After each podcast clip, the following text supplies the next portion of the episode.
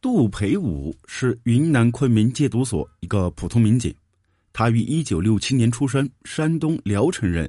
八岁跟随父亲来到云南。一九八五年，杜培武高中毕业，在昆明读了警校。毕业之后被分配到戒毒所工作。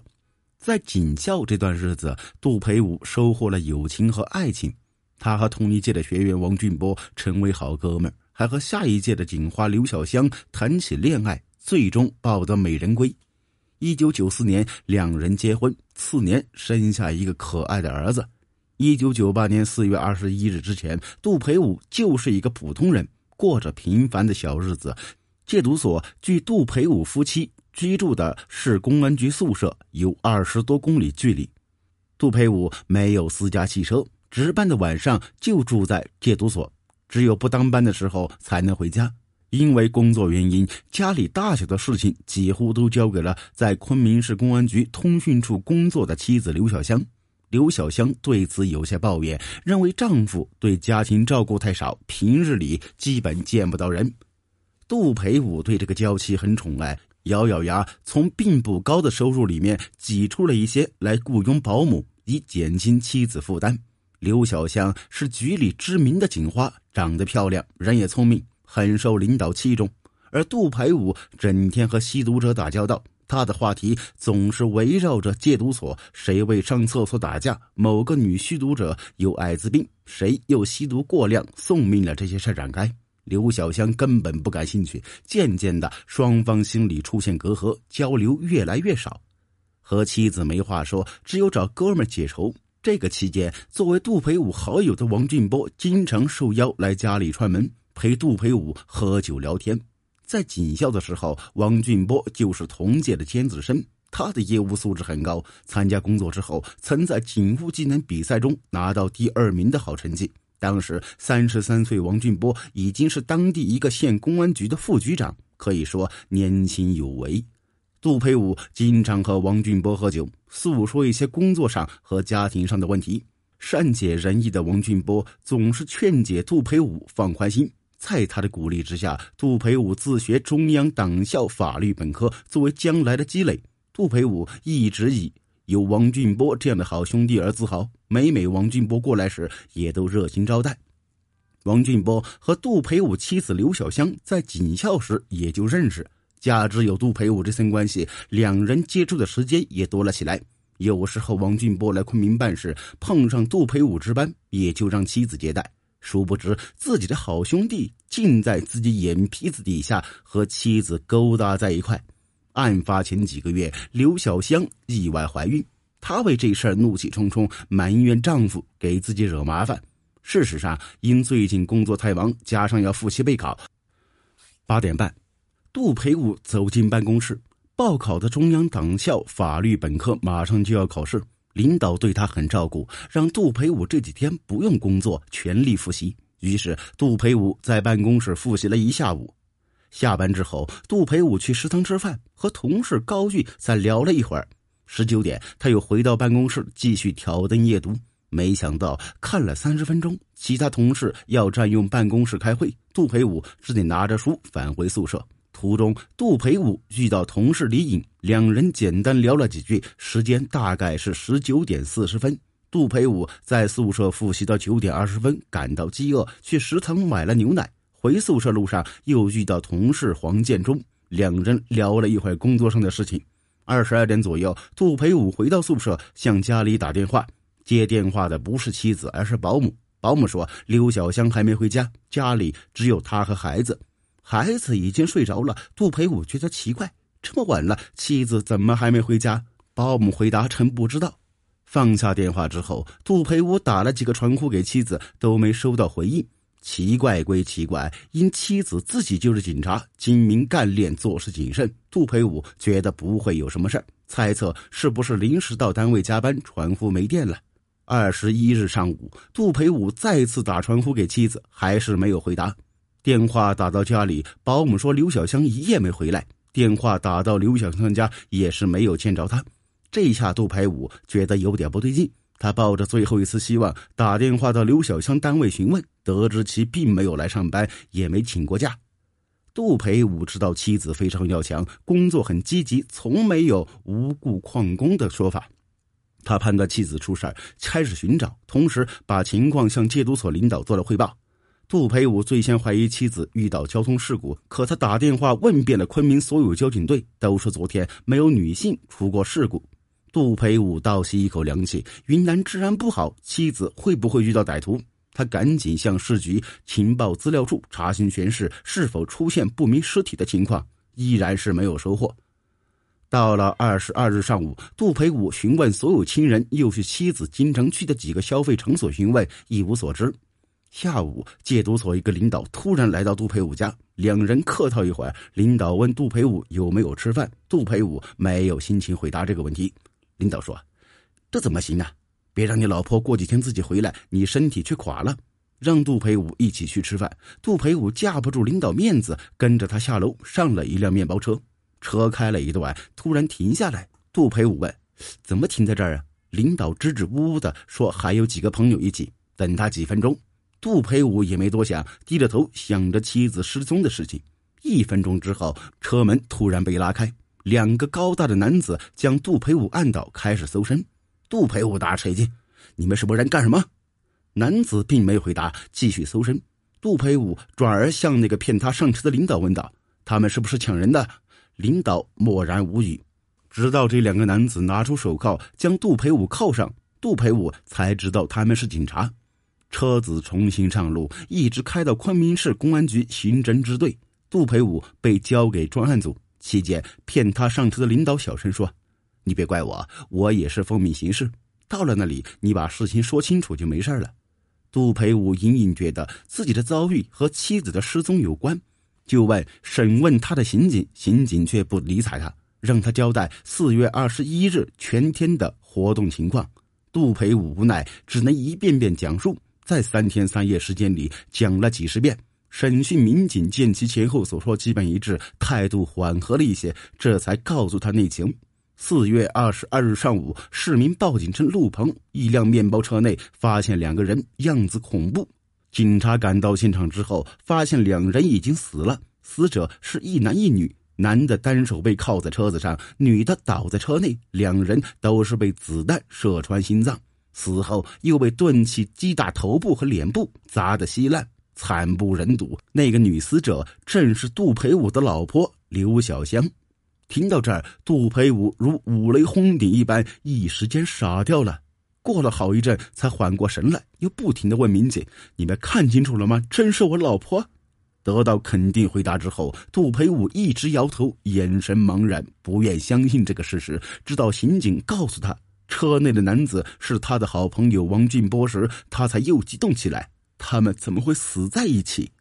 刑警说：“根据尸检。”你老婆生前和王俊波有过亲密的身体接触，他们在约会。杜培武终于明白，自己之所以受到这样的对待，是因为成了杀人嫌犯。有奸情的老婆一旦被杀，丈夫自然是重大嫌疑人。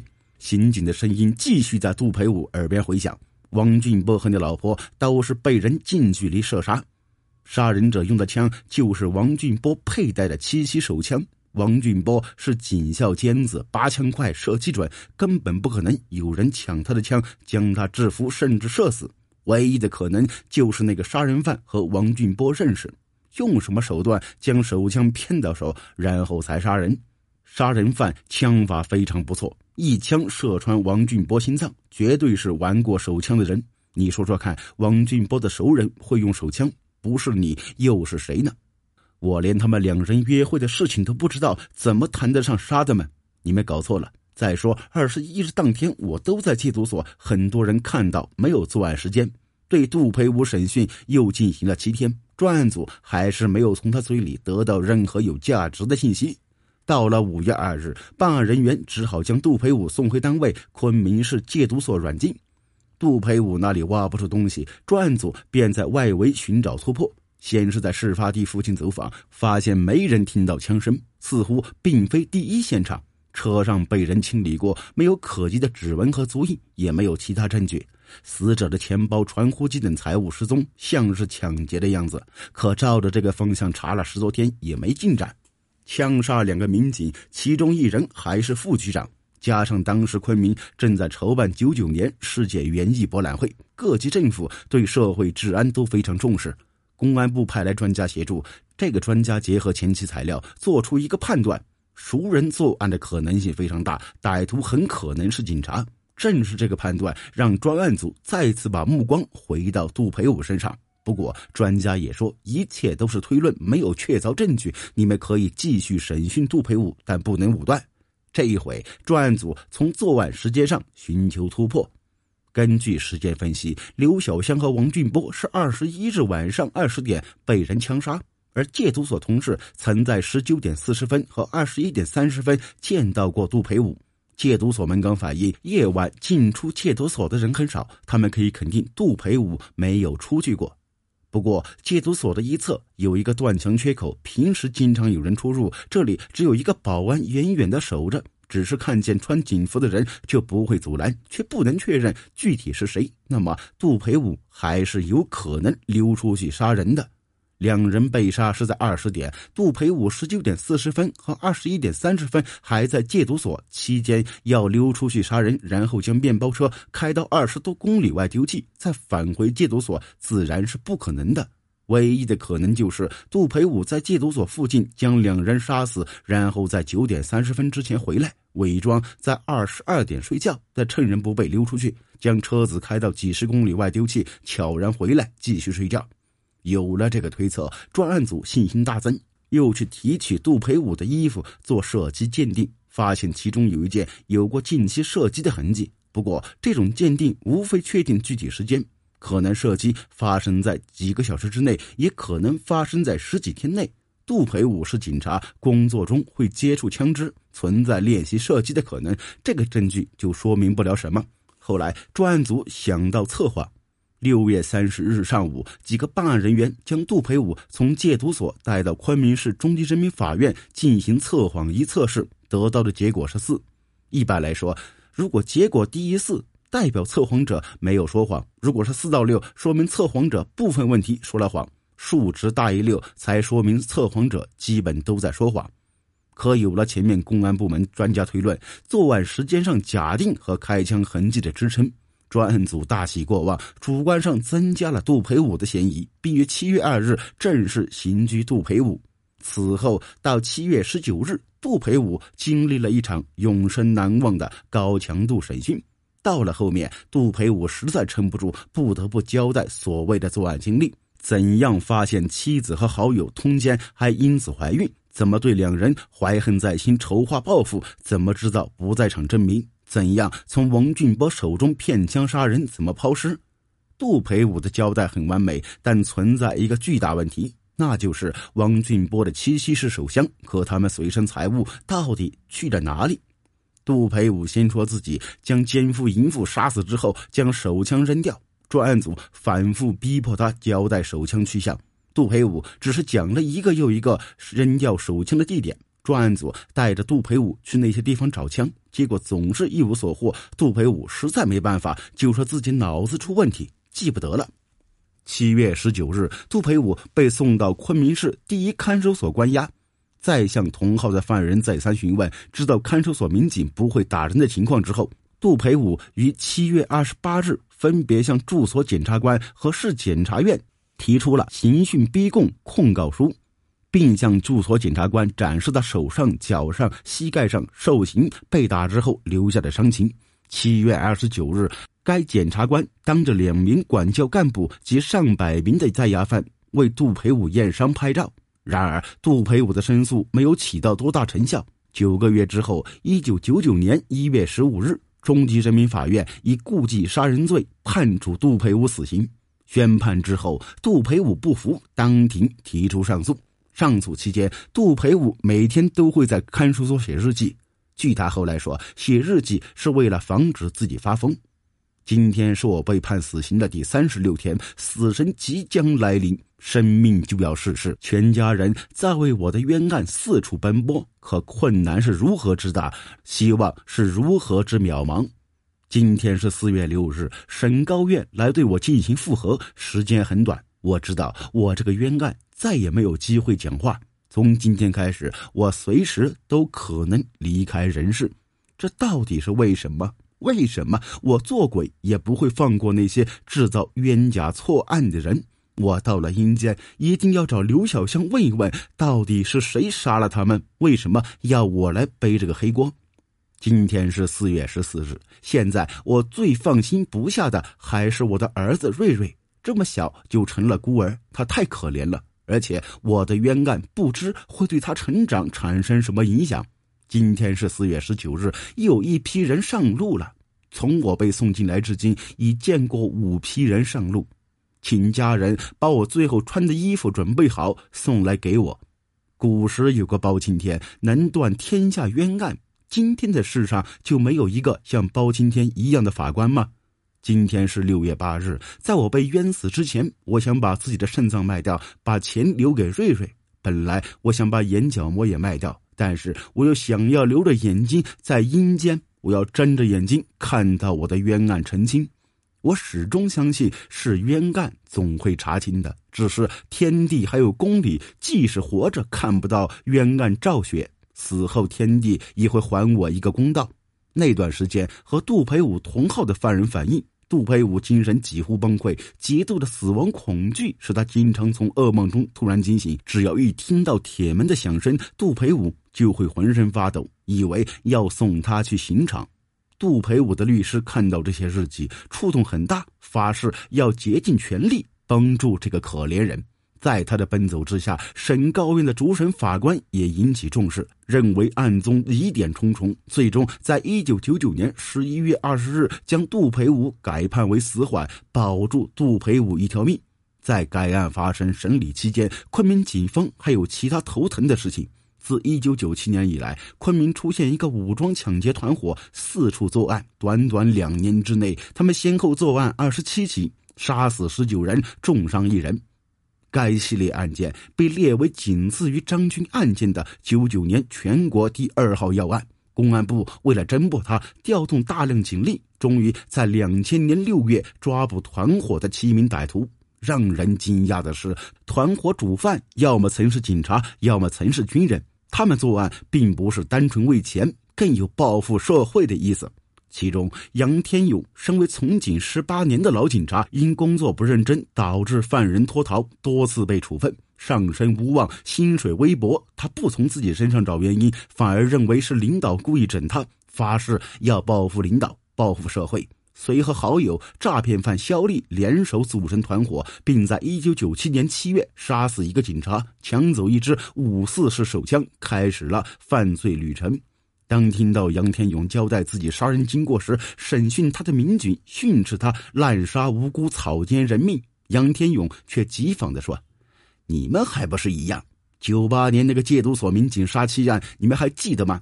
民警被判了死刑，差点送命。”我告诉你，这个案子根本就不是这个绿帽丈夫做的，他老婆和奸夫都是我们杀的。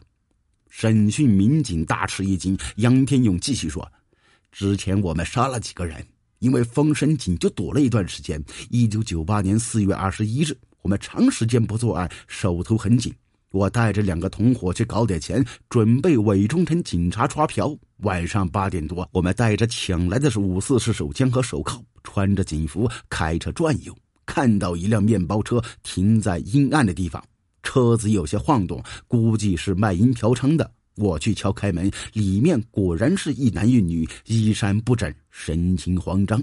我拿出五四式手枪给他们看，说：“我们是警察，请你们出示证件。”正常来说，被我们这一吓，这些人无论是卖淫嫖娼，都会被吓住，老老实实给钱。谁知道这个男的掏出证件递给我，我一看，竟然是个公安副局长。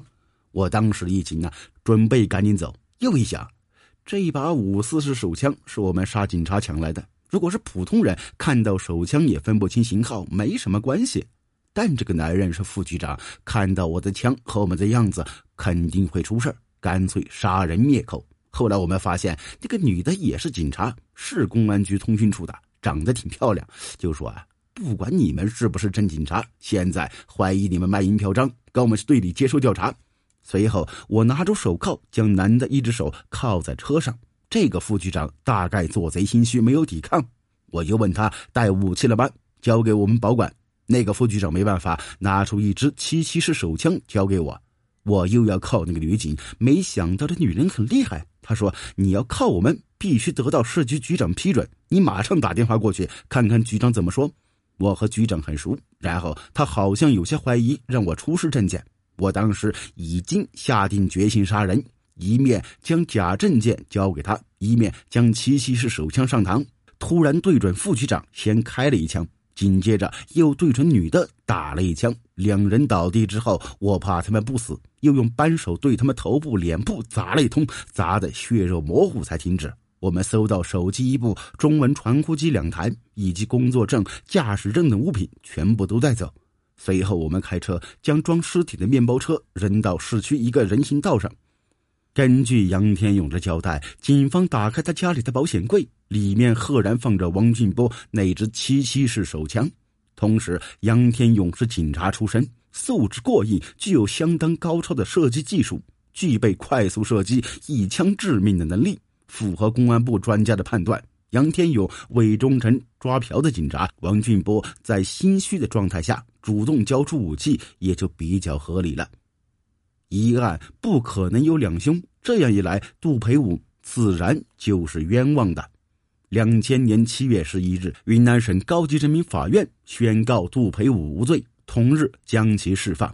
两千零一年八月三日，昆明市五华区人民法院以刑讯逼供罪，分别判处昆明市公安局刑侦支队原政委秦伯廉、队长宁新华有期徒刑一年、一年零六个月。